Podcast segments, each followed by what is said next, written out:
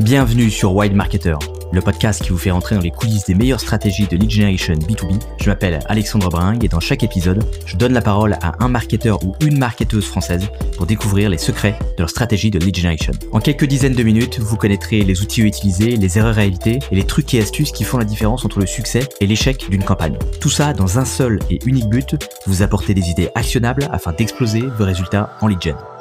Aujourd'hui, l'accueil Benjamin Latron, Head of Marketing chez Tractor. Il vient nous partager pourquoi et comment Tractor est passé d'un modèle inbound à outbound Tractor a la particularité d'évoluer sur le marché du BTP et leur cible n'est pas toujours très digitalisée, ce qui amène un lot de challenges encore plus difficiles que la normale sur la génération de leads. Dans cet épisode, Benjamin nous explique pourquoi le SEA a été un mauvais levier pour ramener des gros deals à Tractor, comment il a doublé son nombre de leads en modifiant ses formulaires, la méthode qu'il a utilisée pour identifier ses meilleurs clients et transformer sa stratégie d'acquisition payante, comment il fait de l'outreach quand 80% de ses prospects ne sont pas sur LinkedIn, à quoi ressemblent ses séquences de prospection et le rôle peu habituel que joue le cold emailing dans sa stratégie d'outreach.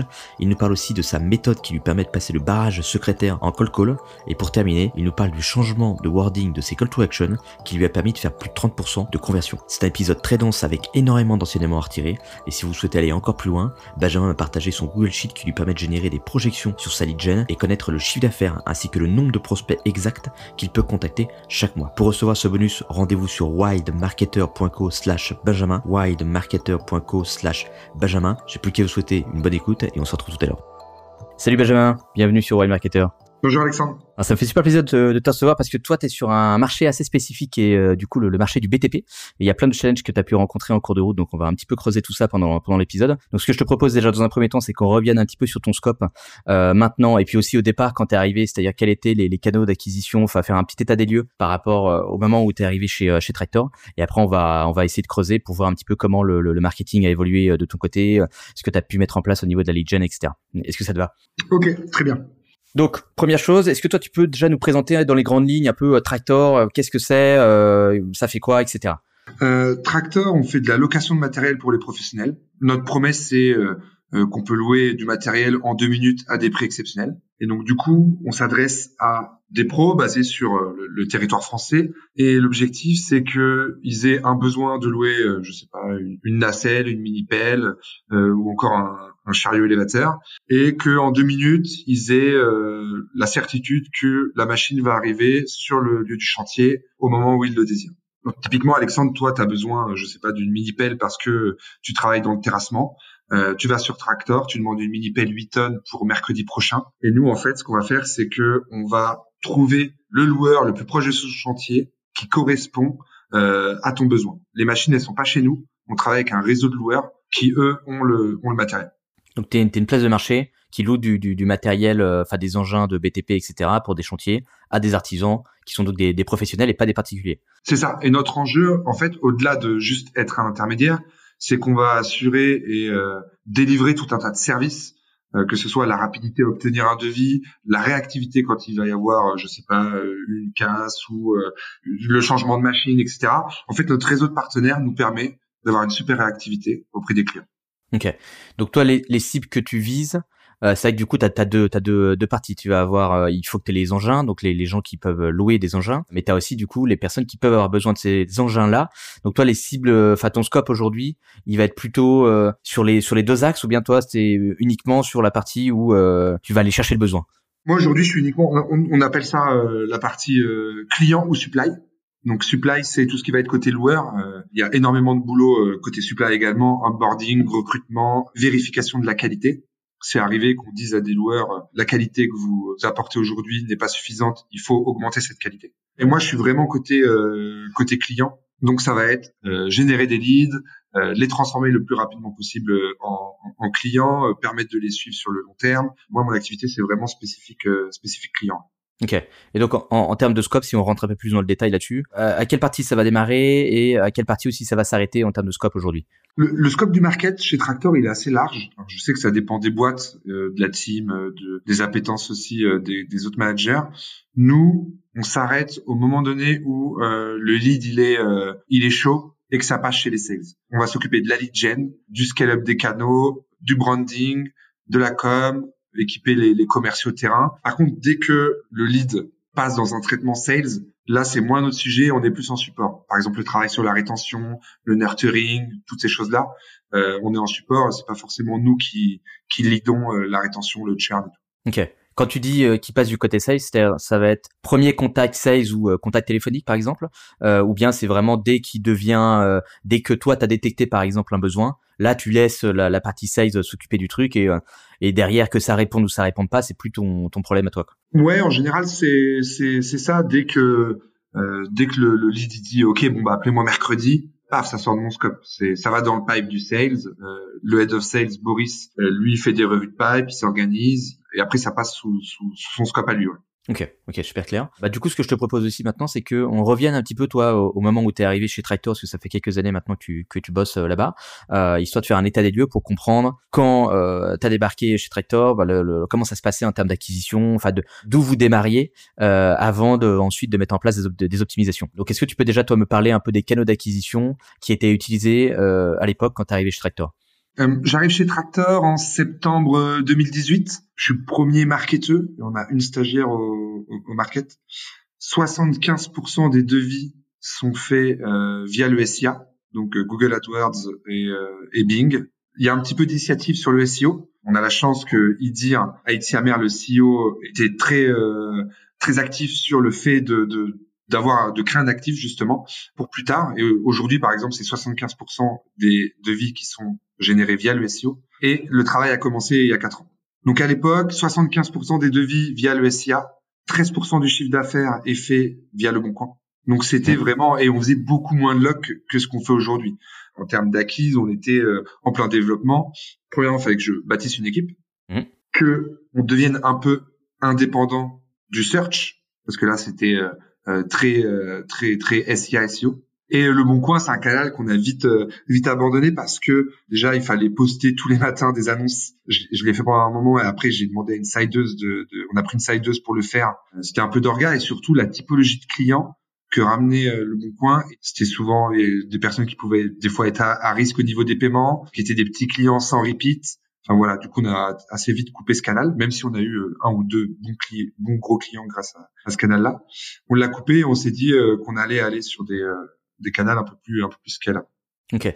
Alors juste pour revenir sur deux points, sur ta partie déjà SEA, euh, première petite question, est-ce que toi tu as pu voir, enfin de toi comme tu es sur un marché où on pourrait considérer que tout le monde n'est pas ultra digitalisé sur ce marché-là, est-ce que le canal Bing en fait était important pour vous ou bien euh, ça restait un truc euh, hyper marginal euh, qui allait te grappiller de trois litres supplémentaires mais c'était pas du tout conséquent par rapport à ce que tu pouvais avoir sur sur le, le, le search Google? Ouais, tu, tu veux dire en gros Google AdWords vs Bing? Voilà, c'est ça, ouais. ouais je pense qu'on était sur un 80-20 à peu près. Ah, donc t'avais quand même 20% qui venaient de, de Bing. ouais, donc t'étais quand même sur sur un, un, ratio pas trop pas trop pourri quoi. Pas, pas trop pourri, mais principalement en Île-de-France. En fait, l'enjeu du SIA chez Tractor, c'est euh, et déjà l'enjeu de Tractor, c'est de matcher les demandes avec les offres. Donc, mm. ça sert à rien de générer 1000 leads à Marseille si à Marseille on n'a pas de supply. Donc en fait, il y a environ euh, 3000 loueurs en, en, France, et donc du coup le but c'est euh, c'était pas de euh, d'exploser comme ça le nombre de leads, c'est d'être hyper fin sur les zones et les typologies de machines. Donc par exemple, dans tous les paramétrages, il fallait être assez restrictif sur euh, OK, bon bah location nacelle, je peux le faire en Île-de-France, mais je peux pas le faire euh, dans l'Oise parce que dans l'Oise, on n'a pas de on n'a pas de loueurs aujourd'hui. Et euh, par contre, le head of supply il me dit OK, bon bah là, on a recruté deux loueurs dans l'Oise, active les campagnes. Donc du coup, il a fallu construire le compte aussi de cette manière-là, à ce qu'on puisse activer et désactiver assez rapidement les campagnes d'un département à l'autre. Donc notre compte, il y avait des, des, dizaines et des dizaines de campagnes. Mmh. Et donc Bing était performant plutôt en Ile-de-France. Je ne sais pas pourquoi, peut-être parce qu'il y a des boîtes qui obligent euh, à utiliser euh, Bing comme moteur de recherche ou que c'est préinstallé sur les ordi, mais c'était moins vrai euh, sur le reste de la France. Mais quand je suis arrivé, notre activité était principalement en Ile-de-France, donc ça marchait. Aujourd'hui, par exemple, on le fait plus du tout. Ok. Et euh, pour revenir sur la partie le, bon coin, est-ce que tu peux un peu plus rentrer dans le détail dessus? Enfin, en, quoi ça consistait exactement cette stratégie? C'est-à-dire que tu, tu faisais une annonce pour louer des engins du coup? Oui, c'est simple. Hein. On disait euh, location d'engins, on se mettait dans un département, on disait location de, de mini-pelles, on essayait de, de, de, mettre tout un tas de mots-clés pour que euh, on tombe sur les annonces. Et ensuite, euh, on avait un numéro dédié et quand les sales ils recevaient des coups de téléphone, il y avait marqué euh, le bon coin. Et voilà, c'était assez assez simple. Et on avait pris, on avait essayé de faire un petit bot, on n'avait pas réussi dessus. parce qu'à l'époque, je crois qu'ils avaient installé Datadome, le bon coin, et euh, c'était compliqué d'automatiser des choses euh, chez eux. On se faisait vite, vite euh, ban. Donc, on l'avait fait. Il y avait une personne tous les matins qui mettait des annonces pendant 20 minutes de chez elle. Ok. Et ça, c'était pas, enfin, avec le recul, c'est pas un truc qui t'a ramené quand même pas mal de leads pourris, parce que du coup, est-ce que les pros euh, venaient sur le bon coin pour louer des engins, ou bien t'allais uniquement du coup intéresser des particuliers et du coup qui venaient un peu te pourrir ta base parce que tu tu veux pas forcément de particuliers de, de ton côté? Maintenant, notre marque, elle est plus, elle est plus assise. Mais au début, quand je suis arrivé, euh, par tous les moyens, on cherchait à, à, à, faire des, à faire des logs. Donc, oui, c'était sûr que c'était pas les meilleurs clients. C'est d'ailleurs pour ça qu'on a arrêté. Euh, après, quand il y avait des, des logs à faire, on était content de pouvoir euh, transformer quelques clients. Mais oui, tu as raison. C'était pas, c'était pas la meilleure typologie de clients qu'on voulait euh, pour l'avenir de Tracta. Ok. Donc, ce qui fait que si on reprend un petit peu, toi, t'es arrivé, les canaux euh, qui étaient utilisés étaient euh, du coup uniquement des canaux où, les, où les gens en fait venaient à vous, c'est-à-dire que t'attendais qu'il y ait un besoin pour pouvoir euh, te montrer dans les résultats de recherche et aller capter la demande existante. Mais du coup, t'avais pas, enfin, t'allais pas chercher cette demande, c'est-à-dire que t'attendais que les gens tapent des mots clés sur Google pour pouvoir tomber. donc, est-ce que ça c'est pas, ça n'a pas été un blocage à un moment donné quand toi t'as voulu peut-être un peu plus scale parce que du coup t'as pas vraiment de contrôle sur le pipe que tu rentres. si demain tu veux faire x2, bah sur AdWords, euh, s'il n'y a pas deux fois plus de demandes euh, tout d'un coup, t'es, tu, tu peux rien faire, quoi. Ouais, c'est, c'est ça. En, en fait, faut imaginer Tractor en fin 2018. On est en Île-de-France principalement et on est sur quelques villes. Donc, euh, on était Lyon, euh, Lille, Bordeaux et Nantes, il me semble. Mais c'était vraiment les, les débuts. Et si on réfléchit, on se dit ok. Donc, sur, via nos canaux, via nos canaux actuels, on a euh, SIA, SEO, donc, qu'est-ce qu'on va aller faire? Si jamais on veut scale up Eh ben, il faut euh, soit euh, être les premiers partout, soit quand on va ouvrir de nouvelles villes, bah, euh, ouvrir des, des, requêtes. Donc, par exemple, on se dit qu'on va ouvrir Marseille, euh, et ben on va se positionner en SIA et SEO sur ces sur des requêtes là. Mais effectivement, je suis dépendant du nombre de requêtes. On a de la chance, c'est que le nombre de requêtes il augmente tous les ans, surtout en cette période là où du coup les, euh, avec le Covid, etc. Il y avait beaucoup de, de, de, le taux de requête a beaucoup augmenté, mais on était dépendant de ça. Et quand on a voulu justement en 2019 scale up et mettre beaucoup plus d'argent sur ces canaux-là, on s'est aperçu de deux choses. Premièrement, les coûts d'acquisition, ils augmentaient parce que euh, du coup on paye nos CPC plus cher, euh, on va euh, aller euh, se mettre en concurrence sur des machines où on n'a peut-être pas forcément la supply. Enfin voilà, le coût d'acquisition il est, il, il est du coup très cher. Et en plus, ça nous ramène pas forcément le search, la typologie de clients qu'on a envie d'avoir chez Tractant. Hmm. Il y a une grande disparité en 2019 chez nos clients. Il y en a qui vont louer pour 300 000 euros et il y en a qui vont louer pour 400 euros. Donc nous, on se dit, OK, bah, les clients qu'on veut, c'est des clients qui louent euh, pour 300 000 euros. Et un client qui loue pour 300 000 euros, normalement, il a déjà de référencer euh, auprès de ses achats 1, 2, 3, 4, 5, 6 loueurs. Et donc, du coup, c'est assez rare qu'il passe sur un canal comme le search. Donc, c'est assez rare qu'on arrive à capter avec le search cette typologie de client. Du coup, en 2019, c'est un peu l'année du, du, shift où on s'est dit, OK, les canaux là, quand on met euh, de l'argent et qu'on augmente le budget, et ben au final, on crée pas une acquise pérenne et une équation économique viable. Hmm. Ces différents signaux qui vous ont amené petit à petit, euh, j'ai l'impression qu'au début, le, le search te permettait d'aller chercher entre guillemets un peu les miettes, c'est-à-dire tous les petits euh, qui ont des besoins ponctuels euh, et qui n'ont pas déjà un, un fournisseur euh, et qui peuvent tout, leur amener toute le, enfin, tous les engins dont, dont, ils, peuvent avoir besoin. Et c'est là du coup tu as pris conscience que le il y avait peut-être un plus gros marché qui pouvait être plus intéressant pour vous à aller taper, mais du coup qui nécessitait de sortir un peu du search pour pouvoir aller vraiment choper ces, ces gros comptes qui sont déjà équipés par le biais d'un autre, notre prestataire. Ouais, ouais, c'est ça. Euh, en fait, quand on a 2019, euh, fin, fin d'année 2019, on, on, fait un peu le bilan euh, de l'année et on voit que dans notre base, on a euh, des clients qui ont un ROI exceptionnel et des clients qui sont un peu un gouffre financier. Quand tu as un client qui fait une loc à 200 euros, euh, derrière, tu vas faire entre 10 et 15% de marge avec la REM du sales, avec les potentiels litiges, casse de machines, etc. En fait, sur ce client-là, on n'est pas rentable. Et le search apporte une majorité de ces clients-là. Et de temps en temps, il apporte des bons clients parce que euh, le, ils se sont fait planter par leurs loueurs, euh, parce que euh, ils n'arrivent pas à trouver et que nous, grâce à notre réseau, on est capable de trouver n'importe quelle machine sur le territoire français. Et donc là, des fois, on arrive à capter des bons clients, mais ça reste marginal. Et donc du coup, effectivement, on se pose la question fin 2019, comment on fait pour aller chercher un nombre de clients important et se focus sur les clients qui vont faire du repeat? Et là, on s'est, euh, on, a fait deux choses. La première chose, c'est que à l'époque, générer des devis sans capter l'adresse email. OK? Donc ça veut dire que toi, Alexandre, tu venais sur Tractor, tu disais, je veux une mini-pelle pour demain pendant deux jours, et nous, on te disait, OK, c'est 400 euros. Et tu décidais ou pas de, de réserver euh, la machine ou de télécharger le devis, et à ce moment-là, on récupérait tes données. Et en fait, notre erreur, ça a été de considérer Tractor comme un e-commerce qui devait générer du trafic et le transformer, mmh. au lieu de le considérer comme un SaaS qui était une solution pour les entreprises qui louaient régulièrement. Et fin 2019, on migre du euh, OK, on a du trafic, on veut le transformer à on est la solution pour les entreprises qui louent régulièrement et donc on va aller chercher des entreprises qui louent régulièrement.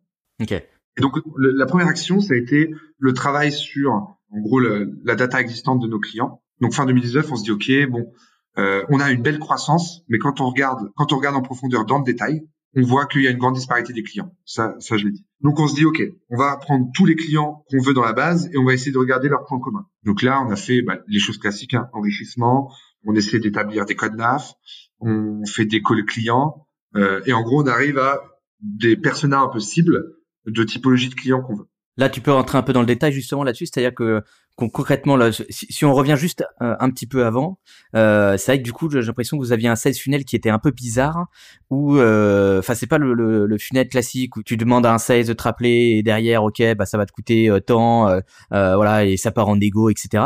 Toi, j'ai l'impression que c'était tout un process très, ce qu'on va appeler low touch, c'est-à-dire avec peu d'interaction sales, pas mal de trucs automatisés où le, le gars peut s'onboarder, enfin ton prospect peut s'onboarder tout seul. Est-ce que tu peux revenir un peu déjà sur le détail de ce funnel là pour qu'on comprenne bien comment ça fonctionnait. Euh, et après, on pourra creuser sur sur la partie euh, segmentation de tes clients, etc. Pour creuser un peu sur ce que, ce que tu m'as dit. En fait, pour comprendre un peu pourquoi on avait fait ce funnel-là, faut faut revenir un peu sur la problématique du marché. En gros, louer une machine, une mini pelle, une nacelle, des fois c'est un peu, c'est un peu anxiogène, ça peut être long. T'as un chantier euh, dans une zone où tu connais pas forcément les loueurs à côté. Tu vas sortir ton téléphone, faut appeler les trois loueurs. Ils vont te donner des prix qui sont différents. Des fois, le devis te le donne sous un ou deux jours. Des fois, faut faire des ouvertures de compte qui vont prendre un ou deux jours. Des fois, c'est papier. Et des fois, les prix, ils sont un peu aussi du simple au double, au triple, en fonction euh, des loueurs, de combien ils ont de machines dans leur parc, euh, etc. Donc nous, notre vision et notre mission, c'était de dire, OK, on va simplifier tout ça. Les prix, ils sont déjà négociés, vu qu'on apporte du volume, et on ne veut pas faire perdre de temps à nos internautes, nos clients, nos prospects. Donc, on va leur afficher le prix le plus rapidement possible. Et donc, en deux clics, ils avaient leur prix. Ils venaient sur le site, ils choisissaient leur, leur zone géographique, la machine, le temps qu'ils voulaient euh, louer la machine, et ils avaient le prix directement. Donc ça, c'était, en fait, ça a fait venir du monde sur le site parce que c'était un outil formidable en fait pour euh, euh, savoir très rapidement combien ça allait coûter la location des machines. Hmm. Le, désavantage de, de, ce funnel, c'est que on montrait les prix à tout le monde, déjà de, de une, donc tout le monde connaissait nos prix, et en plus, on ne savait pas qui voyait nos devis. Et donc, je t'expliquerai après, mais on a changé cette façon de montrer nos prix, où on a, avant de montrer nos prix, par la suite, il faudra renseigner euh, ces coordonnées, et notamment une question de qualif qui va tout changer. Toi, tu montrais, c'est-à-dire, tu, tu, tu montrais un prix, ou bien pour euh, pousser le devis, tu étais obligé d'avoir le nom de la personne, etc., euh, ce genre de truc, normalement. Non, là, je montrais le devis sans, sans nom, sans rien. Ok. 2019, n'importe qui allait chez Tractor, choisissait une machine, le lieu, la date, et la personne avait un prix. Donc là, du coup, ils peuvent voir le prix sans avoir besoin de mettre la moindre info de contact. Euh, et du coup, en fait, tu, oui, tu donnes le prix comme ça open bar à tout le monde. Euh, et s'il veut pas aller plus loin, bah en fait, tu, tu, tu perds la personne et tu peux pas la recontacter. C'est ça. Et donc du coup, on se dit, ok, donc on avait euh, des milliers hein, de générations de devis par mois. Et on se dit, ok, donc on ne sait pas du coup, si on reprend notre problématique de base qui est de se focus sur les gros clients, on ne sait pas en fait toutes les personnes qui voient des devis, si c'est des gros, des petits, si c'est pour du chiffrage, si c'est pour on, ne sait pas qui sont ces clients. Hmm. Et donc du coup, en, parallèle, nous, on se fait nos, nos, nos personnes cibles. On se dit, ok, bon bah, dans notre base, on a ces clients-là qui louent énormément. On étudie un peu leur manière de fonctionner. On voit que euh, il y en a qui font beaucoup de chantiers sur toute la France et, et du coup, ils n'ont pas le temps d'aller appeler les loueurs euh, à chaque fois euh, sur la date de chantier et qu'on ait une vraie solution pour eux parce qu'en fait, ils peuvent passer l'intégralité de leur location avec nous et ils disent OK, j'ai besoin d'une nacelle à Montpellier, à Marseille, à Lille et à Paris la semaine prochaine. Ils font les devis, ils disent OK, occupez-vous en tracteur. Nous, on leur trouve la machine en, en 30 minutes et on, on est une vraie, un, un, vrai SaaS pour eux, une vraie solution. Et donc du coup, on se dit, ok, bah, le but c'est qu'on aille rechercher ces clients-là. C'est hyper simple. On a des clients qu'on veut, des clients qu'on veut plus. Ce qu'on veut, c'est moins servir les clients sur lesquels on n'est pas euh, hyper rentable au niveau du bise et extrêmement bien servir les clients où le ROI il est, il est important. Hmm. Donc on prend cette base, on l'enrichit, donc ça nous euh, fait plein de data en, en commun, le code NAF, le nombre de salariés, etc. Et comment tu l'enrichis déjà ici? Tu as, utilisé des outils spécifiques, etc. pour enrichir ton, ton CRM Ouais, on a bossé avec euh, Drop Contact, l'outil de Denis Cohen. Hmm. Et franchement, ça suffit. En plus, euh, euh, comme des fois pour télécharger le devis, il y en a qui mettaient des, des, des adresses temporaires ou des choses comme ça. On, a pu cleaner assez pas, pas, mal la base et franchement, c'était bien. Ok. Ça, on a fait ça. Là, on est début 2020. Début 2020, on se dit ok, on a du coup la typologie de clients qu'on veut on a enrichi nos prospects, nos clients. Enfin, la base, on a, c'est assez complet maintenant. Et on se dit, OK, ce qu'il faut, c'est à chaque fois que quelqu'un voit un devis tractor, qu'on sache en fait s'il loue beaucoup ou pas trop. Hmm. Et, ça, ça va tout changer parce que avant de montrer un devis, on demande, OK, c'est quoi à peu près euh, euh, le nombre de locations que vous faites à l'année? Et on a pu tous les clients qui louent peu les rediriger vers du marketing automation et les clients qui louent beaucoup les être hyper réactifs sur le service sales et sur euh, les appels, les offres. Euh, après, on propose même des, des grilles tarifaires en fonction du volume de location. Et en fait, c'est vraiment le moment où on shift et où on se dit, OK, on a différentes typologies de clients, il y a différentes actions qui vont être menées auprès de chaque client. Hmm. Le fait de demander les coordonnées avant de montrer le devis, eh ben, en gros, on a fait un x2 sur le nombre de leads générés. Ok. Parce que oui, du coup, le nombre de leads avant, tu l'avais pas parce que ils voyaient que le prix, c'était pas obligé de mettre les, les, les, infos de contact. C'est ça. Grâce à ça, tu as pu faire x2 euh, juste en mettant euh, un genre de paywall, enfin un truc de OK, tu es, obligé de mettre euh, ton email ou en tout cas de, de répondre à ces questions-là et de nous donner un moyen de te recontacter derrière. Là, toi, ça t'a permis du coup de d'identifier deux fois plus de personnes que tu n'arrivais pas à identifier auparavant. C'est ça. Avant, sur 100 personnes, il y avait 20 devis vus et il y en avait 5 qui téléchargeaient leur devis. Donc en gros, sur 100 personnes, on avait 5 leads. Après, une fois qu'on a refondu le funnel, sur 100 personnes, il y avait 11 devis vus et donc 11 coordonnées et 11 leads.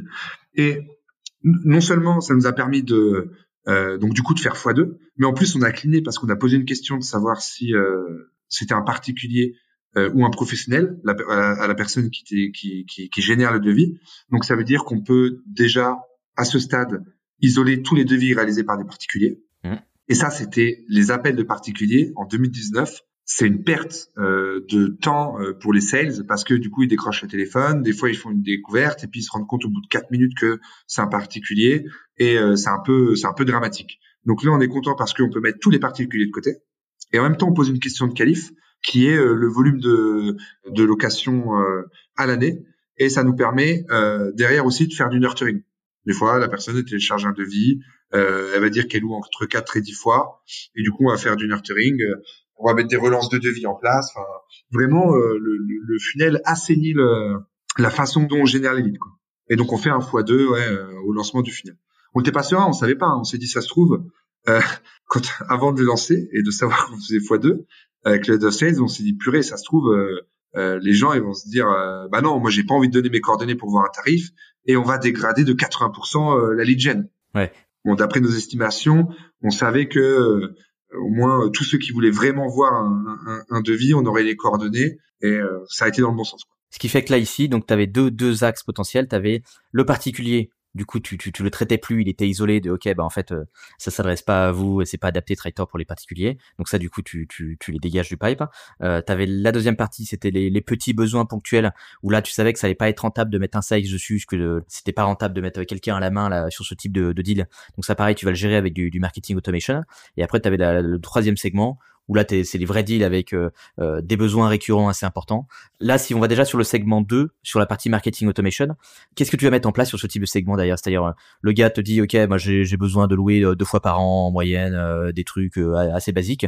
Qu'est-ce que tu mets en place? Là-dessus Est-ce que tu lui files son devis et puis tu t'arrêtes là? Ou derrière tu vas essayer de mettre en place comme tu me disais du nurturing, des choses comme ça? Comment ça se passe sur ce, ce segment-là? Ouais, il y, a, y, a deux actions. La première action, c'est du coup on a mis en place des relances de devis comme il y avait des devis qui étaient générés et qu'on avait beaucoup plus d'adresses euh, d'adresses mail, on a fait des, relances de devis euh, J plus 3, J plus 7, euh, voilà pour dire euh, est-ce que vous êtes encore intéressé par la location de la machine? Donc ça, ça faisait une transfo en autonomie plus importante. Donc moins de gestion sales. Et le deuxième point, c'était du nurturing poussé sur un peu l'autonomie, dans le sens où on a une équipe dédiée qui va vous accompagner, mais plus grâce au service Tractor, vous pouvez tout faire vous-même. Et avec une vidéo de démo du funnel, une vidéo de, de paiement, tu vois, vraiment pour, pour se dire, OK, Alexandre, là, tu viens de faire un devis de nacelle, et eh ben, sache que tu peux tout faire toi-même. Regarde sur la vidéo, tu sors ta carte, tu payes et on va te trouver la machine. Hmm. Alors que quelqu'un qui va louer euh, plus de 30 fois, l'enjeu, effectivement, l'enjeu c'est de faire la loc. Il est venu pour un besoin, on répond aux besoins qu'il a demandé. Euh, mais l'enjeu long terme, c'est de lui dire, bon, on a une équipe qui est dédiée, on travaille sur toute la France, on va pouvoir t'accompagner sur le long terme et on est un service pour l'intégralité de tes locations. Tu vois, qui est un wording qui est quand même différent de euh, tu peux te débrouiller tout seul grâce à, au service, au, à la plateforme Tractor. Donc ça, t'envoies ça en, en, entering, c'est-à-dire t'envoies ce mail de euh, voilà, on est, on a une équipe sur toute la France et en gros, on peut devenir ton partenaire euh, numéro un là-dessus. Ouais, en nurturing et même en, en retargeting aussi, en fonction de la qualif. Et bien sûr, c'est le, le, nurturing, c'est sur six mois que je le fais. À peu près. Ok. C'est sur six mois, tu vas faire quoi exactement? Parce que, du coup, six mois, c'est quand même euh, assez long. Tu vas lui pousser à peu près les mêmes messages à chaque fois, ou bien derrière, tu, tu vas avoir des contenus, des trucs. Enfin, tu vois pas mal de choses qui vont te permettre d'avoir quelque chose d'assez euh, varié dans ton nurturing? Ouais, bien sûr, varié, hyper varié. Euh, le but c'est pas de d'être pushy juste sur un argument. Non, on va parler un coup de de notre réseau de supply qu'on augmente, un coup de notre catalogue de matériel qu'on augmente, un coup on va parler de, notre équipe dédiée euh, de commerciaux qui sont experts. Vraiment, on, varie les contenus. Il n'y a pas un, message qui est, qui est, similaire. Au bout de six mois, si euh, le, la personne n'a pas recommandé, soit on n'a pas réussi à la convaincre, soit elle fait pas partie de nos clients cibles puisqu'elle n'a pas eu de besoin euh, pendant six mois. Mais là, là-dessus, petite question, parce que du coup, si la personne te dit, moi, j'ai 30 euh, besoins moyennes par an, donc tu sais que ça peut être un bon deal pour toi, euh, et ça rentre dans tes prospects cibles. Ici, est-ce que tu as, une démarche qui est plus proactive au niveau sales, où tu dis, OK, bah, en fait, ça, c'est un lead qui est qualifié pour nous. Il va falloir aller le, chercher parce qu'en fait, euh, potentiellement, il est déjà accompagné par quelqu'un d'autre et donc, il va pas venir tout seul à nous parce qu'il voit pas en quoi on peut être plus pertinent que le truc qu'il a actuellement et tout. Est-ce que ici, tu vas demander, toi, à tes sales de, OK, les gars, bah, il faut, bah, il faut aller charbonner là-dessus, il faut aller les chercher, il faut, enfin, il faut, qu'on arrive à lui montrer euh, que Tractor, euh, c'est vraiment le, c'est beaucoup mieux que ce qu'il utilise aujourd'hui. Bien sûr. Ouais, ouais, exactement. En fait, c'était tout l'enjeu. Donc, je, reprends début 2020. Du coup, on bosse sur euh, nos, nos personas. Donc, on, sait très précisément quel typologie de client on va attaquer. On enrichit la base, on clean la base et on refait le funnel. Hmm. Et là, on s'aperçoit que on a énormément d'affaires, donc énormément de, de demandes, de, de devis, etc. Énormément de leads parce que ça faisait euh, un an qu'on faisait du SIA et où les personnes n'étaient pas forcément qualifiées vu qu'elles remplissaient juste euh, quand tu téléchargé le devis euh, nom, prénom, entreprise et adresse mail. Donc ça veut dire qu'eux, on ne sait pas combien ils louent. Et on a énormément de leads et on se dit ok, on peut pas tout traiter, donc il va falloir mettre en place du scoring. Et donc du coup, à ce moment-là, on met en place du scoring sur les leads et les affaires. Sur les affaires, c'est pour les, les inside sales qui puissent rapidement choisir entre deux affaires laquelle ils vont aller traité en premier. Mmh. Et sur les leads, là, ça va être un travail qui est euh, entre euh, les SDR, les, les AE, et euh, ça va être de permettre d'identifier rapidement aussi est-ce que le contact est dans l'île de France, est-ce que il a un gros potentiel, et tout ça sur système de points. Donc ça veut dire qu'on trie par score et on sait, et, du coup on traite les meilleurs scores en premier. C'est-à-dire là c'était les anciens leads que toi tu as dans le CRM qui ont loué potentiellement un jour, mais derrière tu sais pas dans ce lot là qui euh, a des gros besoins récurrents et du coup tu devrais euh, un peu euh, les rappeler ou te concentrer sur eux pour essayer de, de, de, de ramener plus de lock vers, vers Tractor. donc c'était le besoin que tu avais à ce moment-là, c'est ça si, si j'ai bien compris. Oui, eux, eux, faut les requalifier. Donc eux, ces personnes-là qui ne sont pas passées via le nouveau funnel, faut les qualifier. Et à l'avenir, tous ceux qui passent via le funnel et qui du coup expriment un volume de lock différent, ils sont scorés. En gros, je je, simplement, si tu loues 30 fois dans l'année, tu vas avoir 10 points si tu loues 20 fois dans l'année, tu vas avoir 5 points. Et donc, du coup, les SDR, quand ils appellent pour requalifier le, contact, ils trient par, par score et ils appellent les personnes qui ont le plus de points. Si c'est en Ile-de-France, plus de points. En bonne province, plus de points. Euh, si c'est euh, sur un code NAF ou ce sont des, des clients qui louent beaucoup habituellement, plus de points. Tu vois, tout ce qui est charpentier, façadier, des électriciens, enfin des, choses comme ça, c'est des codes NAF qui vont par exemple donner des points. Hmm. Donc on sait qu'en triant par score, forcément, on va aller rappeler les meilleurs leads en premier. Ok. Alors là, du coup, il y a, y a plusieurs points intéressants parce que du coup, après cette phase de recherche avec euh, la segmentation de ton CRM, l'enrichissement, etc., tu as pu découvrir un peu des segments où tu te dis, OK, bah, sur euh, certains codes NAF, on voit qu'en fait, euh, en moyenne, euh, il y a des codes NAF souvent qui ont des besoins beaucoup plus importants que les autres. Et donc là, tu as pu découvrir des trucs assez intéressants, je pense, pour, pour la suite. Quand tu as découvert un peu tous les segments qui, pour toi, étaient prioritaires, qu'est-ce que ça a changé sur ton funnel au-delà d'avoir mis la, une barrière à l'entrée maintenant qui demande des contacts. Qu'est-ce que toi t'as modifié, tu vois, sur ta stratégie d'acquisition pour essayer de te concentrer du coup plutôt sur ces euh, bons prospects et peut-être éviter euh, de se concentrer euh, sur des prospects moins quali. qu'est-ce que tu as mis en place à ce moment-là et qu'est-ce que tu as appris Ok, là tu parles en termes principalement acquisition? Là, ouais, en termes acquisition globale, toi, et notamment sur ta partie paid, je suppose que ça a dû changer un peu des choses parce que tu as peut-être pu voir que certains engins étaient moins rentables pour vous parce que ça vous ramenait des leads pourris, euh, tandis que d'autres étaient plus intéressants parce que ça te, ça te ramenait par exemple des, meilleurs leads. Est-ce que ça, tu peux un peu nous, en dire plus là-dessus Ouais, on sait que effectivement, on sait qu'il y a des euh, qu'il y a des engins qui sont loués par des, des pros qui louent beaucoup. En général, quand on fait une location de mini grue, il y a forcément d'autres matériels qui sont loués à côté. Donc on sait que par exemple les leads de mini grue, c'est des leads qu'il faut traiter en, priorité. Hmm. Donc ça, c'est un peu le, le feeling, la, la, data qu'ils nous l'ont donné. En SIA, euh, ce qu'on a fait, c'est que on a pas mal, par exemple, là en 2020-2021, baissé ce qu'on faisait en, en, SIA. Et on s'est focalisé sur, là où avant on allait un peu sur tous les produits, on s'est focalisé sur, comme tu l'as dit, 10 produits où on sait que d'une, on a la supply qui est bonne, que ça ramène une typologie de clients qui est euh, où c'est des repeaters, donc ça veut dire qu'ils louent euh, beaucoup. Que ça soit en SIA SEO aussi. Hein. Même en SEO, on a une stratégie qui est de se focaliser sur des mots clés qui sont dans ce top produit. Donc, faut pas dégrader le reste, mais ça veut dire que les autres produits, par exemple, on les, on les travaille pas. Donc, euh, choisir, c'est renoncer. On se dit, OK, c'est les 10 produits où on transforme le plus. C'est les 10 produits où on a les meilleurs prix. Et eh ben, on va se focaliser là-dessus. Plutôt que d'étendre le catalogue sur plein de produits où on va avoir euh, 1000 de vite fait et euh, on, va, faire 4 euh, OK.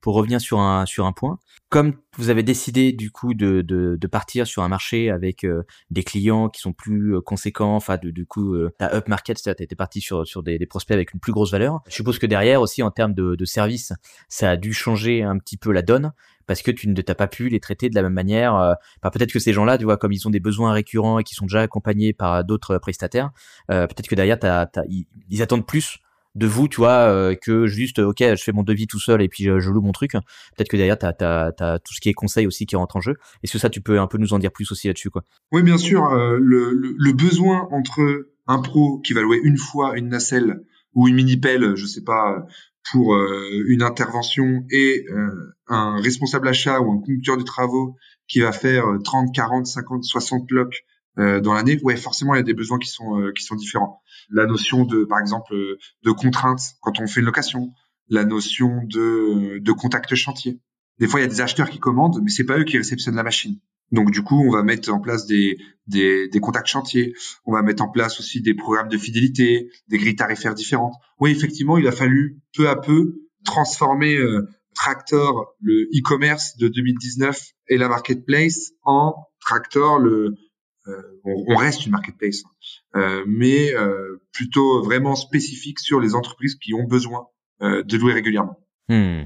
Et en acquisition, pareil. Donc du coup, on se dit ok très bien, on sait très précisément quel client on veut. Et eh ben, on se dit ok, on va aller faire des initiatives et mettre en place de nouveaux canaux pour sortir du search et aller chercher ces personnes-là qui ont déjà des contrats cadres, qui ont déjà un réseau de loueurs et aller vendre Tractor pour aller les transformer.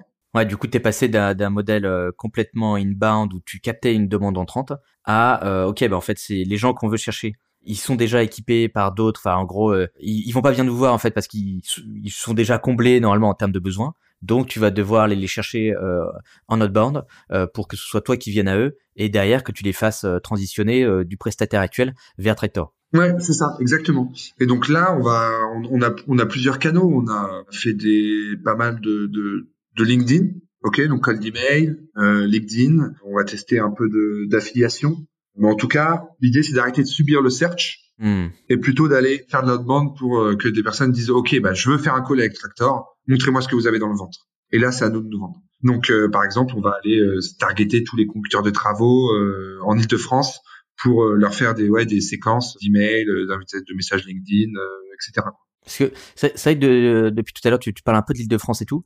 J'ai l'impression que chez vous, c'est un segment assez important. Tu vois, du coup, est-ce que Tractor le ton vrai segment de marché, ça va être euh, surtout de l'Île-de-France. Et du coup, en région, c'est c'est plus galère parce que comme tu disais, il faut la supply, etc. Et du coup, c'est a plein de régions où euh, où ça devient quasiment un nouveau business à développer à chaque fois. Enfin, est-ce que c'est bien ça, c'est-à-dire que le ton segment Île-de-France est prioritaire par rapport aux autres on, on essaie d'avoir la même qualité de service en Île-de-France qu'en province, et donc on se dit pas on veut rester en Île-de-France et on va pas développer la province. On se dit vraiment le but c'est que Tractor ce soit le service de location sur l'ensemble du territoire français. Après, il y a un historique, et cet historique-là, il montre que en Ile-de-France, on peut trouver n'importe quelle machine en 30 minutes, très rapidement. On a une équipe d'experts. Enfin, c'est, euh, je dirais pas que c'est facile, mais le service, il est, franchement, il est officiel en Ile-de-France. Et le Ile-de-France, c'est quand même 25% du marché de la loc. Hmm. Euh, marché de la loc, c'est 5 milliards en France.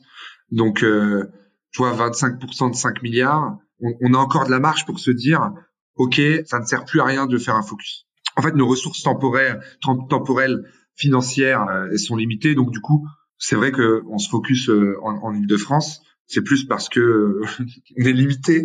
mais non, sinon, on voudrait attaquer toute la France. Il n'y a pas de, c'est pas une restriction volontaire du fait d'une différence de service. C'est vraiment un focus de tâche. Quoi.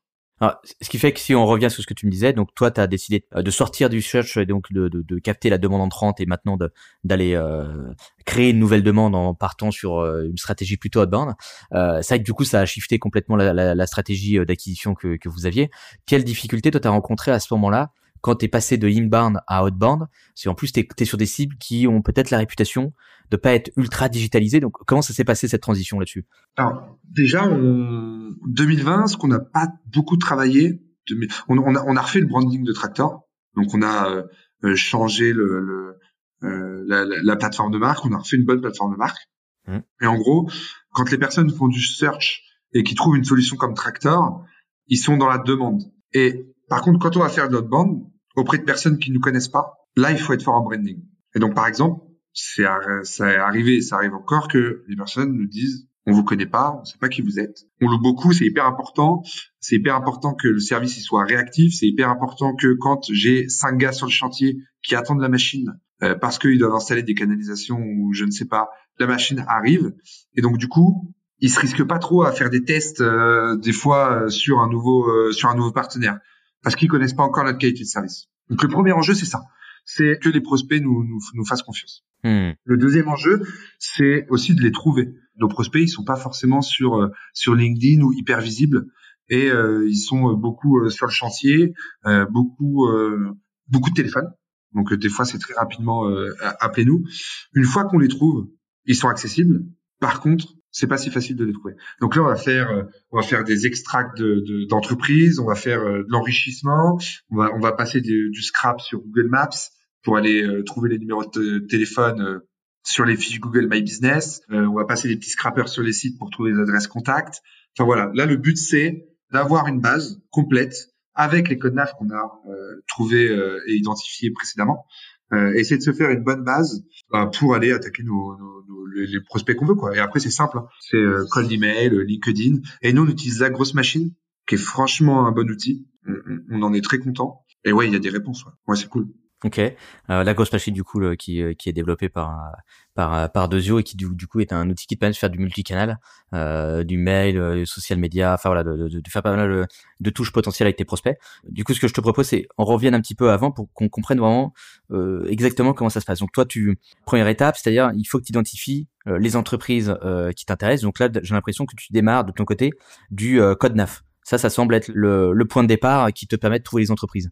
C'est ça. Bah, je peux te donner un cas concret, euh, par exemple, de ce que j'ai fait. On a euh, plusieurs codes qui nous intéressent. ok? Et chaque code a un peu une typologie de machine euh, différente. Le terrassement, ça va être beaucoup de TP, euh, donc euh, dumper, chargeuse, pelle, par exemple. Tout ce qui est charpentier, ça va plutôt être chariot, nacelle et potentiellement de la mini-grue. Donc, moi, je, je, je, me focalise vraiment sur un segment et le but, c'est que j'attaque de manière qualitative ce segment.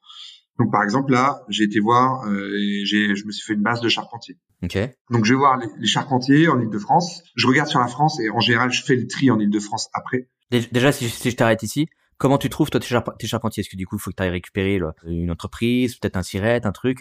Déjà, c'est quoi la, la, première partie quoi? Ouais, c'est avec, c'est avec l'API, euh, l'API Sirène. Ok, donc tu vas sur l'API Sirène et du coup, par le biais du code NAP, tu vas réussir à, à récupérer euh, tous les charpentiers qui sont en Ile-de-France. Ouais, c'est ça. En gros, tu récupères tous les charpentiers et après tu mets une, une visualisation pardon par département. Ok. Et puis euh, euh, avant de shooter, tu fais ton filtre euh, sur les départements d'Île-de-France par exemple. Mais si t'en as que 200, bon bah tu peux tu peux étendre Lyon, Marseille. Enfin, tu fais un peu en fonction aussi de, de, ta data de dispo. Donc là, du coup, t'as la base sirène et après c'est quoi l'année, l'année, la, la prochaine étape? Là, j'en ai à peu près je crois 11 000 par exemple, et je me dis, écoute, euh, Benjamin, si tu réfléchis un peu par rapport à ta typologie de clients, dans les entreprises qui génèrent euh, beaucoup de volume de location, ils sont pas deux salariés, ils sont à minima, allez, euh, 8, 10. Donc, je choisis toutes les boîtes qui ont plus de 10 salariés. Et j'enlève également les majeurs. Euh, tous ceux qui ont euh, plus de 1000 salariés, je les enlève aussi. je les enlève parce qu'ils ont énormément de volume d'achat et ils ont des contrats cadres plus agressifs, quoique récemment, on a vu qu'en fait, euh, même les majors avaient des chiffres qui étaient similaires à ce qu'on propose. Donc ça, ça nous a fait plaisir. Donc voilà, je me dis, ça se trouve pour la suite, euh, on va même commencer, ça se trouve, à aller faire de l'acquise euh, auprès des auprès des majors. Mais c'est un autre. Des fois, c'est que c'est une autre orga. Ça veut dire qu'il y a un, référencement auprès des achats. Il y a une négo. Le cycle de vente est un peu plus long que d'aller voir le conduc qui gère toutes ces locs. il fait 80 000 euros à l'année. Il regarde, il compare rapidement. Il dit, ok, vas-y, je roule avec vous. On fait un mois d'essai et si vous êtes sérieux, euh, on continue de travailler ensemble. Donc c'est juste que des fois c'est pas le même cycle, euh, le même cycle. Hmm. Donc AB Sirène, on, donc du coup là j'ai des entreprises, il y a le CA, il y a le nombre de, de salariés, etc. Et on fait passer, donc ça c'est un travail que j'ai fait du coup avec Adrien de la grosse machine. Le but c'est d'identifier les entreprises du coup qu'on veut target. Donc là je crois que j'en ai à peu près 800. Et en fait on va aller chercher tous les contacts qui sont présents sur LinkedIn de ces boîtes là, qui sont dans la typologie de, de, de, de métier qu'on veut. Chargé d'affaires, conducteur de travaux, assistant chargé d'affaires, etc. Donc là, par exemple, sur mes 800, je vais en avoir, je sais pas, euh, 1500 contacts. Donc conducteur de travaux, etc. Donc si j'ai euh, l'adresse euh, leur profil LinkedIn, eux, je vais pouvoir aller les entrer dans une boucle euh, d'acquise qui va être invitation LinkedIn, email, enfin tout ça pour générer du rendez-vous. Moi, mon but, c'est de générer des rendez-vous. Une fois que le rendez-vous est pris, hop, je fais appeler par SDA un SDR ou un AE, ça dépend de la typologie du contact. Si c'est un acheteur d'une grosse boîte, je vais faire un AE. Si c'est un, très très gros acheteur, euh, je passe au head of sales. Donc ça c'est assez facile parce qu'en gros j'ai les contacts LinkedIn, on fait email plus euh, plus ce message LinkedIn. Par contre, c'est les entreprises qui sont 10, 20, euh, 30 salariés et euh, qui ne sont pas présents sur LinkedIn. Eux, qu'est-ce qu'on en fait? Eh ben eux, le but ça va être d'essayer de trouver un numéro de téléphone, d'essayer de trouver une adresse générique, d'essayer de trouver le dirigeant, des fois tout simplement. Et on va faire euh, là du nurturing plus, euh, par exemple sur l'adresse contact. Donc ça va pas être les mêmes wordings que auprès d'un conducteur de travaux. Euh, on va faire du coup envoyer des emails sur l'adresse contact. On va pouvoir potentiellement les mettre un peu sur du retargeting pour qu'ils voient le branding. Et après le but c'est de faire du call call. Et là on appelle. Alors là, il y a pas mal de trucs euh, là-dessus. Donc euh, je te propose qu'on qu revienne plus sur, cet élément-là. Déjà sur ton premier flow, donc euh, j'ai l'impression que tu, tu, bases tout sur la Ghost Machine, parce que je crois que la Ghost Machine a, enfin, va te récupérer les emails, t'enrichir les profils LinkedIn, etc. Est-ce que du coup, quand toi tu as ta base sirène, il faut que derrière que tu retrouves déjà l'entreprise sur euh, LinkedIn et ensuite il va falloir que tu ailles taper euh, le bon salarié, enfin la bonne personne au sein de, de la boîte. Euh, donc tu as, tout un flow qui, qui, se met en place ici. ça c'est tout est géré sur la grosse machine ou bien tu t'arrives toi à voir quelles sont les différentes étapes, comment comment c'est fait à chaque étape, etc. Ça c'est pas la grosse machine qui fait ça, c'est enfin pas encore du moins. si mon cas client se répète, euh, Brice et Adrien vont le, vont le réintégrer. Euh, ça, j'ai fait ça avec Adrien, les scripts et tout. Ouais. Les, les, propres scrapers et tout. Ouais. Ok. Donc toi, tu as cette partie-là où tu vas euh, récupérer les, les, les, bonnes personnes. Et donc après, tu as le deuxième cas de figure où ils sont pas sur LinkedIn. Euh, donc euh, tu, tu vas essayer de, de trouver l'adresse d'une autre manière. Là, si j'ai bien compris, tu vas garder des, des fiches Google My Business, par exemple. Tu vas essayer de faire de, la recherche Google pour pouvoir les, les récupérer. Mais après cette étape-là, c'est-à-dire que tu as potentiellement trouvé un email, une adresse générique, et peut-être avec d'autres bases, euh, euh, société info, des trucs comme ça, tu t'as pu récupérer le nom d'un dirigeant, enfin tu as, essayé de trouver le, nom d'une personne. Là, tu m'as parlé de retargeting. Déjà à ce stade-là, comment tu fais ton retargeting? Parce que tu as uniquement une adresse email qui est générique, mais du coup la personne n'a pas visité ton site web, enfin tu vois, le, tu l'as pas pixelisé euh, pour pouvoir du coup la retargeter derrière. comment comment ça se passe ici quoi? Alors le, le retargeting, c'est quand on arrive à récupérer des, tu vois, imagine genre des adresses de de, de, de personnes. Si tu passes euh, un, un, un, crawler sur le site, tu peux récupérer, euh, je sais pas, une adresse d'un dirigeant ou des choses comme ça. Et là, tu fais du retargeting, un peu branding, pas trop agressif, hein, simplement euh, juste que pendant deux semaines avant de faire ton call, euh, qu'il essaie de te voir. C'est pas le retargeting le plus important. Hmm. Nous, chez nous, un retargeting qui marche bien, par exemple, c'est les personnes qui sont venues sur le site, mais qui ne sont pas, ont pas créé de lead. Tu vois ce que je veux dire? Hmm. Donc là, par exemple, ça, ça marche bien. Euh, sinon, le, ce retargeting là, c'est juste euh, le peu d'adresses que j'arrive à voir, je le push dans Facebook ou Google et j'essaie de faire un peu de retargeting branding. Ouais. Ok, donc c'est juste une petite, euh, enfin, c'est marginal par rapport. Euh... Ouais, c'est marginal, mais c'est toujours important. Euh, c'est que que les prospects ils te voient avant de avant de les appeler. Moi, je pense qu'il faut pas faire de cold call sans chauffe. Hmm. Je, je me demande même si ceux où on a juste le numéro de téléphone, si tu vois à l'avenir, on va pas envoyer de lettre papier. Ça, c'est un truc du coup, t'as pas encore testé tout ce qui était offline. Euh... Ouais, non, on n'a pas encore testé. Moi, en général, ce que je fais, c'est que je teste toujours les canaux avant de les transmettre. Donc, tu vois, avant de dire euh, à une team, vous allez faire les cold calls, moi, je le fais. Donc, euh, j'ai, je suis d'une formation sales, donc je m'en sors. Après, c'est pas facile sans chauffe d'aller faire des cold calls. Ça peut être vite euh, déstabilisant pour un junior ou un SDR d'aller appeler des personnes qui ne connaissent ni dev ni d'Adam. Je fais attention à ça et j'essaie, j'essaie de chauffer euh, mes bases euh, par n'importe quel moyen, target, email. Donc effectivement, ça se trouve, je vais tester le, le courrier. Ouais. Ok. Et là, si on, si on, creuse un peu sur cette partie-là, justement, si on prend l'exemple de ta séquence euh, LinkedIn, quand toi tu vas les contacter, qu'est-ce que tu vas écrire justement au conducteur de travaux Qu'est-ce que tu lui racontes dans ta séquence Elle est composée de, de, quoi comme message, etc. En général, je fais, euh, moi, j'envoie quatre messages. J'envoie un message assez court au départ, donc euh, icebreaker. je demande un petit peu de wording sur le service tractor et euh, je demande euh, si on peut euh, discuter de la, de la location des besoins de location, très peu de réponses à ce message. Un deuxième message où j'explique vraiment la proposition de valeur, très peu de réponses à ce message aussi, où là je parle de tracteur, où je dis voilà, on est sur toute la France, tout ça, on est réactif, le prix et tout. Un troisième message où je dis bonjour Alexandre, avez-vous pu lire mes messages? Donc toutes les réponses sont là, presque. Euh, c'est marrant, mais toutes les réponses sont avez-vous pu lire mon message? Et un quatrième message, je dis bon, je vous envoie quatre messages. Vous êtes sûrement très occupé. J'aurais aimé faire un call de 15 minutes. Mais bon, après, voilà, je veux pas être trop insistant non plus. Et donc, du coup, je m'arrête là. Et beaucoup de réponses aussi à ce message. Dès, dès que ça sort un peu de la presse, moi, je fais ci, moi, je fais ça, euh, c'est vraiment à partir du moment où on met un peu de, je trouve, de l'émotionnel qu'on a des, des réponses. Ouais, c'est intéressant ce que tu dis, parce que je, je, le cas aussi sur, sur d'anciennes séquences. Hein, c'est vrai que euh, comme, comme en prospection, les gens sont beaucoup habitués à être, euh, enfin, tu vois, tu sens que le sales, il, il va pouvoir tenir 140 ans, il va toujours euh, chercher quoi. Quand tu, tu changes un peu l'approche et en mode ok, bah en fait euh, là tu avais une opportunité euh, d'échanger avec moi, machin. Bah, toi dans, ton cas toi en plus tu peux jouer sur le côté supply où tu peux dire à la personne ouais en fait on peut pas bosser avec tout le monde et tout parce qu'on a besoin de pouvoir garder une bonne qualité de service etc. Quand tu breaks un peu le truc avec le prospect de ok là tu m'as pas répondu, bah du coup en fait moi je, je me casse et je te recontacte plus et c'est enfin c'est fini quoi. C'est à dire là il y a plus rien, tu perds l'opportunité que je t'avais proposé au départ euh, de, de Z quoi.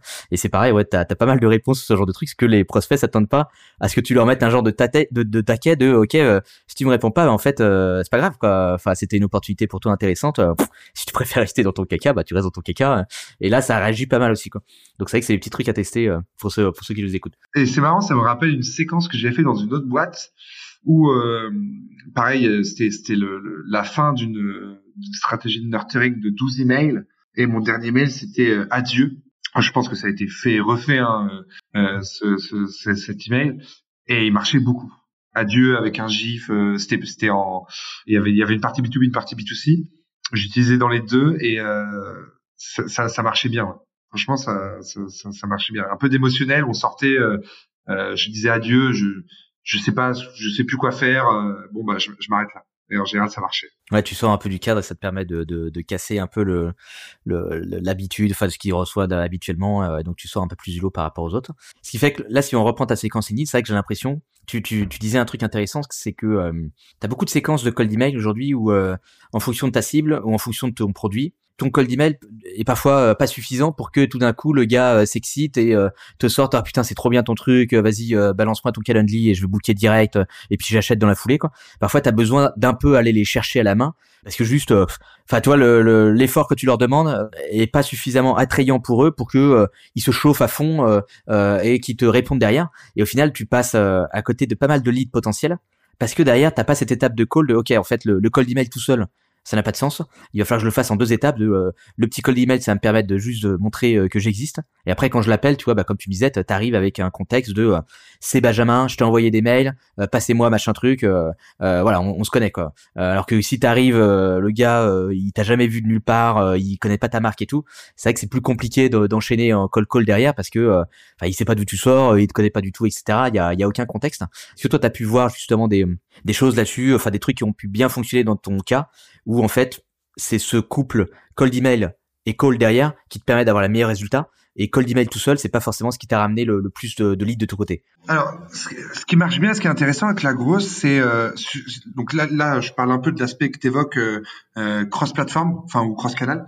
C'est quand j'envoie un email et que je dis il y a il y a quatre jours, je vous envoyais une invitation LinkedIn. Ça, ça marche bien, tu vois, parce que effectivement, tu te sers un peu du changement de, de, de, de canal pour créer en fait un quelque chose d'un peu humain. Et même, pour aller plus loin, c'est de, de, de, de, se sortir des, des, des leads d'un profil à un autre et de dire, euh, euh, imagine on travaille dans la même boîte, de dire, bah, Alexandre, vous envoyez un dernier email il y a quatre jours, je reprends l'échange. Alors, est-ce que vous êtes intéressé? Enfin, tu vois, pour créer encore plus d'interaction. Et sinon, le côté, euh, euh, je vous envoie des messages quand t'appelles et euh, pour faire du call call, bien sûr que ça marche. Euh, je vous envoie une invitation LinkedIn, vous avez, vous avez pas répondu, qu'elle soit légitime ou pas l'invitation LinkedIn, ça donne un argument qui peut justifier un call. Et oui, forcément, ça marche. D'ailleurs, c'est pour ça que, que je dis qu'il faut chauffer en fait avant de faire du call call. Et ça, j'ai l'impression qu'assez peu le font, tu vois, parce que le t'as, enfin souvent c'est des, des, du, du, vrai call d'email de, euh, je t'envoie le truc. Euh, euh, et t'as beaucoup, tu sais, de, de, plus ou moins de success story là-dessus où t'as as des gens qui vont se vanter, ouais, j'ai j'ai 20, 30, 40% de reply, etc. Sauf que, euh, enfin, ils montrent pas aussi toutes les campagnes qui ont foiré derrière dans d'autres contextes de boîte, et ça te donne l'impression que euh, enfin dans tous les contextes d'entreprise que si t'as pas euh, enfin que le cold email s'il marche pas c'est que euh, t'as fait de la merde dans cold email et qu'en fait t'es es complètement claqué alors qu'en fait euh, ça ça dépend aussi beaucoup de ton marché de ton produit etc c'est comme si t'allais on prend un exemple foireux quoi. un mec dans le désert ça fait des plombes qu'il a pas bu d'eau t'arrives avec ta bouteille d'eau le, mec il te saute dessus quoi alors que dans un autre contexte dans la rue le gars bah en fait je m'en fous de ta bouteille d'eau tu vois donc ce qui fait qu'il y, y a, aussi ce, ce côté là où en fonction du degré de douleur de ton prospect en face bah euh, si t'as une proposition de valeur de ouf euh, qui, qui vient de lui régler un énorme problème, là il va il va direct te répondre à ton call d'email. Sauf que toi dans ton cas, tu te retrouves avec des prospects qui ont potentiellement déjà une solution aujourd'hui, sont pas forcément ultra motivés à changer. Et donc si tu vas pas un peu les chercher à la main pour vraiment leur montrer que il faut que tu fasses le test avec euh, Tractor euh, et c'est pas euh, avec un, un, seul mail que je vais te convaincre de qu'il faut que je voilà il faut que je réponde à tes objections il faut faut qu'on se parle vraiment pour que te montrer que c'est une bonne opportunité pour toi. Mais en fait tu passes à côté tout un tas de, de prospects potentiels qui vont pas bouger uniquement en faisant un call d'email. Euh, et du coup je trouve que toi on, on, parle assez peu de ce cas de figure là où parfois le le couple euh, call d'email et call est finalement le meilleur le meilleur mix qui va te permettre d'avoir des, des, des résultats derrière Ouais, c'est clair. Ouais, awareness de manière générale. Et en fait, je dirais même que des fois, le cold email, il est pas fait pour créer des réponses. Quand tu fais du cold call derrière, il peut être juste là en, en, awareness, en un peu, un peu chauffe quoi. Et d'ailleurs, il, y a quelque chose que je fais d'autres en, acquise euh, en ce moment. Euh, du coup, euh, depuis deux semaines là, qui marche hyper, hyper bien. C'est le, le créer des, des séquences pour euh, la profondeur de, de compte. En gros, on travaille avec un client ce client-là, euh, on sait que c'est euh, un contact dans une euh, dans une grosse boîte. Ils sont 30 personnes comme lui. Comment je fais pour que les 30 personnes, je les transforme hmm. Donc, on peut aller sur du de la recommandation interne, etc. Quand on arrive à identifier, nous on appelle ça un champion. Quand on arrive à identifier le champion, qu'on fait une séquence particulière pour spécifiquement la boîte. Et donc du coup là, je trouve sur LinkedIn ou Euh, si jamais euh, en interne ils nous disent ok bon bah voici euh, la liste des 60 adresses email des conducteurs de travaux. Enfin voilà on se débrouille. Et par contre le retour sur un email bien fait du voilà je travaille avec Alexandre depuis un an. On a déjà fait 40 locations. Espace bien. Apparemment vous aussi vous louez. J'aimerais qu'on puisse se faire un call de 15 minutes. Franchement le taux de retour est hyper hyper bon. C'est et tu vois donc c'est quelque chose que là on vient de l'automatiser donc euh, ça veut dire qu'en gros, euh, euh, j'ai dit à tous les sales, dès qu'un client fait X lock, donc je crois que j'ai mis 5, dès qu'un client fait 5 locks, vous faites un appel de profondeur de call. Donc ça veut dire que ça crée une tâche dans le CRM pour que les sales appellent leur contact et demandent la question spécifique. Est-ce que vous avez d'autres d'autres personnes chez vous qui passent des commandes également? Parce que si tu le dis juste oui, oui, je le demande et que tu le processes pas très précisément avec un déclencheur, une tâche, c'est pas fait. Donc là, dès qu'un client chez Tractor fait 5 locks, il y a cette tâche qui est mise auprès du sales qui s'en occupe. Le sales doit remplir un champ en mettant le nombre de personnes euh, qui commandent euh, dans ce compte-là. Et moi, ça m'envoie une notif Slack. Et ensuite, je décide ou pas de faire une action un peu coup de poing euh, pour aller mettre en place une séquence. S'ils sont deux personnes en plus, je trouve les numéros sur, sur et je dis, je dis au sales, bah tiens, appelle Étienne et David, apparemment, euh, comme, comme tu m'as dit, Ilou, je te file leur numéro et euh, tu travailles tout seul. Et euh, s'ils sont 40, 50, 100, dans ce cas-là, je fais une boucle et toutes les réponses que j'ai, je les renvoie à l'équipe sales. Ok. Et ça, franchement, ça marche hyper bien. Et vu le nombre de clients qu'on a, c'était nécessaire de l'automatiser. Et je pense qu'en 2021, ça va être un, un gros, gros levier de croissance pour Tractor de cette acquise un peu euh, intracompte, quoi. C'est ça que j'ai l'impression que toi, sur ton marché, ce côté euh, confiance, tu vois, ce truc, euh, ok, on bosse déjà avec telle personne que tu connais, euh, a un impact assez important. J'ai l'impression que c'est un peu la, barrière à l'entrée de je vous connais pas. Et même si derrière tu, sembles sympa et faire un truc cool, en fait je te connais pas et, et en fait j'ai l'impression que c'est un secteur qui marche beaucoup à la confiance. Est-ce que c'est le cas ou bien c'est Ouais, ouais, c'est clair. C'est un secteur qui marche beaucoup à la confiance. Une fois que tu as la confiance, tu peux avoir un, un important taux de fidélité. Et à l'inverse, une fois que cette confiance, euh, tu la casses, euh, tu es blacklisté dans l'esprit euh, aussi des, des, clients. Heureusement pour Tractor, euh, on, a beaucoup plus de, de, de, de, conscience qui, de confiance pardon, qui se concrétise que l'inverse. Et donc du coup, effectivement, le but, c'est d'arriver à ce que les clients nous fassent confiance. Et d'ailleurs, pour en revenir un peu à, à, à l'acquise sur LinkedIn en outbound, le gros du boulot, et ça je le sais très bien parce que c'est moi qui le fais, le gros du boulot pour générer un rendez-vous à partir de séquences d'emails, etc. Le lead, il arrive jamais tout cuit. Hein. Euh, plein, plein de fois, les, les, les, prospects, ils répondent je suis pas intéressé, euh, ou alors juste le merci automatique, ou le on loue déjà avec plein de loueurs. en fait, là, c'est là où on passe un peu à, à, la partie euh, expérience, c'est d'arriver à repartir sur un non merci, je suis pas intéressé, à ce que la personne elle nous donne ses coordonnées. Et moi, je travaille en binôme avec Sandro, euh, chez nous qui est un, un, très bon élément au market chez Tractor. Et donc du coup, euh, on se partage pas mal les bonnes pratiques euh, côté SDR et la manière de, de, de, de transformer des, un simple internaute en prospect. Et en général, on se fait des screens, des screens de ces conversations-là. Et des fois, y a, on part sur un, un, un, internaute qui nous dit non, non, euh, je suis pas du tout intéressé, je travaille déjà avec plein de loueurs. Et au final, qui finit par OK, appelez-moi 15 minutes euh, et, on, va voir ce qu'on peut faire. Et une fois que la personne dit appelez-moi 15 minutes, paf, là, je transmets au, au sales. Et là, et là j'ai fini mon boulot. Et justement, dans ces cas-là, si du coup j'ai l'impression que le call va être une étape assez importante pour les pousser à se dire ok, euh, on va tester. Euh, comment tu, comment ça se passe? Quel discours euh, toi, tu as pu avoir quand tu as fait des tests là-dessus. Parce qu'en plus, quand tu es sur des contacts euh, génériques, c'est-à-dire que tu pas réussi à les trouver sur euh, LinkedIn, il y a des probabilités pour que tu retrouves aussi avec des numéros de téléphone qui sont finalement les numéros des standards de l'entreprise. Donc, tu as des barrières secrétaires, etc., qui vont t'empêcher de passer. Est-ce que tu peux un peu nous parler de cette partie euh, call call ou warm call parce que du coup tu as des, des petites étapes un petit peu en, amont. C'est quoi les, les, les, éléments de discours que tu as et comment tu passes ces différentes barrières et comment tu convaincs la personne de euh, OK, il fait essaye de faire le test avec moi et tu vois euh, et tu vois ce que ça donne quoi. Alors euh, il y a plusieurs la, la, première partie de ta question, j'ai l'impression que c'est comment tu fais pour avoir le bon interlocuteur et un peu le barrage secrétaire. Ouais, c'est ça, ouais. Il y, a, il y a, deux choses. Quand on appelle, euh, il y a deux méthodes. La première, c'est de dire, ok, bon bah, je, je vois que vous êtes euh, charpentier en Ile-de-France. J'ai vu sur votre site que vous étiez à peu près 20 salariés.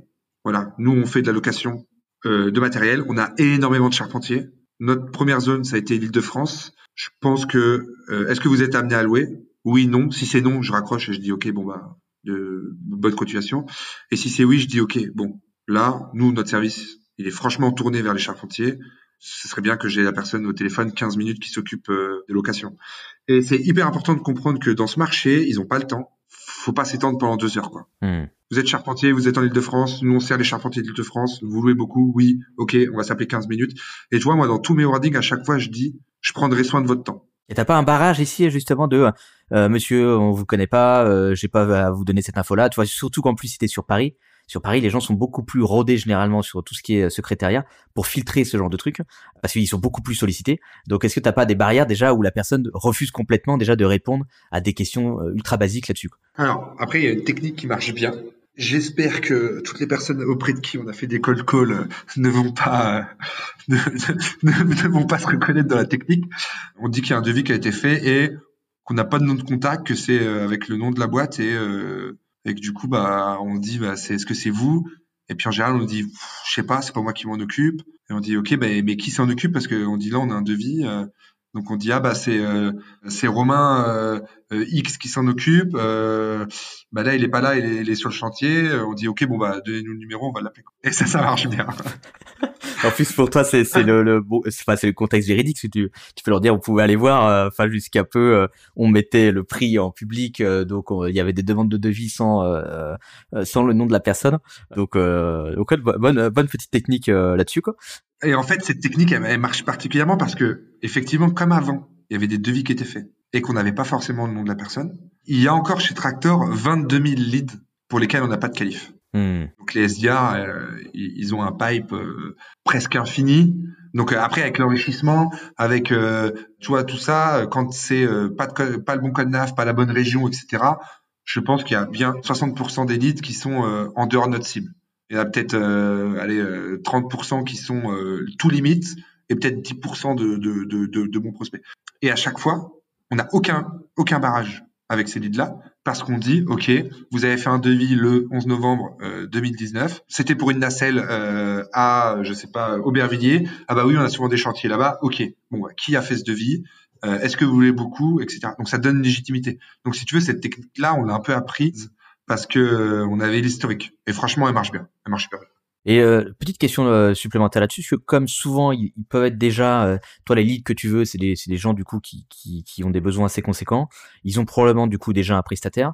Comment tu t'arrives à les convaincre? Qu'est-ce que tu vas leur proposer pour faire ce, ce switch de ok il faut que tu testes. Enfin toi comment tu tournes un peu les trucs Qu'est-ce que tu vas lui proposer pour l'amener à tester avec vous quoi? Alors ça, ça tu vois, c'est quelque chose qui est pas chez moi.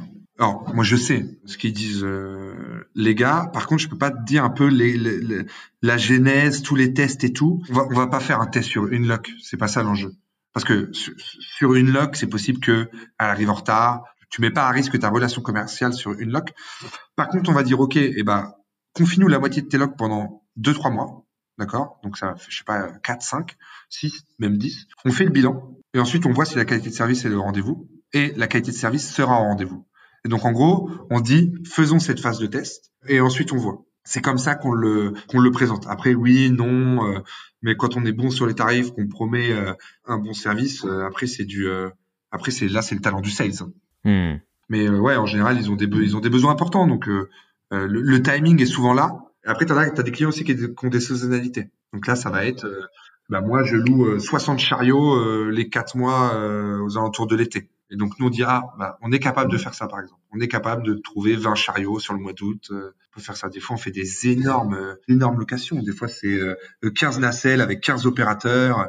Et ça ça demande de la logistique. Ça demande une expertise de la logistique. Et c'est un métier qu'on sait faire. Ok. Euh, je te propose de, faire un petit récap un peu de, ce qu'on a dit, puis après je, te, je, poserai les dernières questions avant, de, clôturer. Donc toi, juste sur cette partie outbound, euh, pour, qu'on refasse un petit récap, donc tu, pars de la base sirène, derrière tu vas enrichir avec euh, la growth machine, etc., pour justement aller récupérer euh, le profil LinkedIn de l'entreprise et le profil des, des salariés potentiels qui peuvent t'intéresser Derrière, ça passe dans, une petite séquence assez assez basique, très directe, et euh, tu vas essayer d'utiliser ça en, en, awareness, donc pour un peu réchauffer le contact et pouvoir le contacter derrière en appel. Euh, et ensuite, tu as les deuxièmes types d'entreprises qui sont pas, pas sur LinkedIn cette fois-ci. Et donc là, du coup, tu vas, tu vas passer pareil par une séquence mail sur le dirigeant et aussi une séquence LinkedIn de, de ce que j'ai pu euh, comprendre où pareil tu vas jouer à chaque fois sur le contexte de euh, je t'ai envoyé une invite sur euh, sur LinkedIn je sais pas si tu as vu. Et après derrière s'il y a pas de réponse tu vas tu vas aussi poursuivre avec avec du téléphone. Et quand tu arrives sur le barrage secrétariat. Tu utilises la petite technique du, du devis de voilà il y a quelqu'un chez vous qui qui a, qui a fait un devis imaginaire on ne sait pas qui c'est. Est-ce que vous pouvez me donner le, le, le, contact et ça te permet du coup d'avoir la, la, vraie personne au téléphone euh, à, la toute fin quoi. C'est ça exactement. Tu as très bien résumé Alexandre. Et bah impeccable.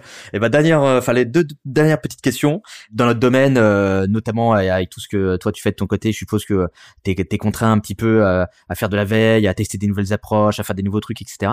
Comment comment tu te formes toi au quotidien pour justement euh, continuer euh, à, à level up, enfin tu vois, à grimper en compétences et à tester des nouveaux trucs. Je, je pense que ma ma plus grosse source d'apprentissage, c'est de mettre les mains dans le cambouis. C'est un peu c'est en forgeant qu'on devient forgeron. Et du coup euh, j'hésite pas du tout à, à, aller en fait en première ligne. Tu vois des fois euh, on, a notamment eu un gros challenge sur la conversion c'est un, un, petit aparté euh, je m'occupais de l'adresse contact parce que j'avais quelqu'un de mon équipe qui était pas là donc du coup euh, c'est moi on a des demandes de devis sur l'adresse contact donc euh, régulièrement je, je retransfère aux bonnes personnes et on reçoit un email de quelqu'un d'un internaute qui dit ok bon bah envoyez-moi un devis avec un screen de la page article en demandant, euh, en mettant ses contraintes techniques. Euh, limite, il avait entouré le bouton euh, obtenir un, un, un, devis. Et en gros, je me dis, purée, il a mis cinq minutes à m'envoyer cet email-là, alors qu'il avait juste à cliquer sur obtenir un devis, et il avait un, devis en, en, quelques secondes. Quoi. Donc je me dis, euh, soit euh, le client, il n'est pas du tout digital et du coup, il comprend pas qu'il peut le faire en ligne, soit notre funnel, il est mal fait. Donc là, tu vois, c'est un peu un signe faible où je pourrais me dire, euh, ok, bon, euh, toi, la conversion, c'était pas mon sujet, euh, c'était plutôt lead gen, mais c'est un levier aussi de, de, de croissance euh, pour l'acquisition. Donc, je, je me dis, ok, bon, moi, je l'appelle. Donc, tu vois, moi, je suis beaucoup dans l'action. Donc, j'appelle le client et je lui dis, bonjour, on va s'occuper de votre demande, bien sûr. Par contre, expliquez-moi un peu. je comprends pas pourquoi vous m'envoyez un email avec un screen de la page d'article, sachant qu'il y a un bouton obtenir un devis. Hmm. Et il me fait, ok, bah obtenir un devis, j'ai l'impression que je vais avoir quelqu'un au téléphone, que ça va prendre du temps. Alors qu'en vrai, il me dit, moi, euh, je veux juste qu'on m'envoie un tarif, que je transfère à la personne qui m'a demandé ça, et voilà. Et je veux, je veux pas euh, passer euh, euh, trois heures au tel. Donc je me suis dit, purée, notre wording, il est pas, il est, il est pas bon. Et donc du coup, de ce signe faible, j'en suis devenu un signe fort du, est-ce que c'est le seul à penser ça? Et donc là, paf, on installe Google Optimize donc c'est l'outil d'AB testing de Google. Donc euh, GTM, pareil, tout ça, je me suis formé euh, tout seul. Donc euh, GTM, on met Google Optimize, on fait le test, on change le wording du bouton en une semaine. Donc au lieu d'obtenir un devis, on a mis voir les tarifs. En une semaine, on a fait plus 30% de conversion de la page article au devis. D'ailleurs, le, le, en réunion business, Julien Mousseau, le CEO, il fait eh, regarde le bon là, il y a un bon sur la lead et tout." Et je dis bah je sais pas, mes canaux, je dis rien qui je peux pas te dire, je peux pas dire, je peux pas dire d'où ça vient. On est parti sur la B-test et on a vu ah oui d'accord c'est flagrant en fait. Et donc du coup plus 30% avec euh, en changeant euh, franchement un mot. Après on a beaucoup de volume donc euh, c'est pour ça aussi. Et donc du coup on a directement fait le dev et on a changé par voir nos tarifs. Et typiquement tu vois ces choses là d'être proactif, eh ben ça me fait de l'apprentissage, ça fait que du coup, bah, je maîtrise un nouvel outil. Ça fait que je vais me renseigner sur euh, euh, d'autres A/B tests euh, qui sont qui ont bien marché.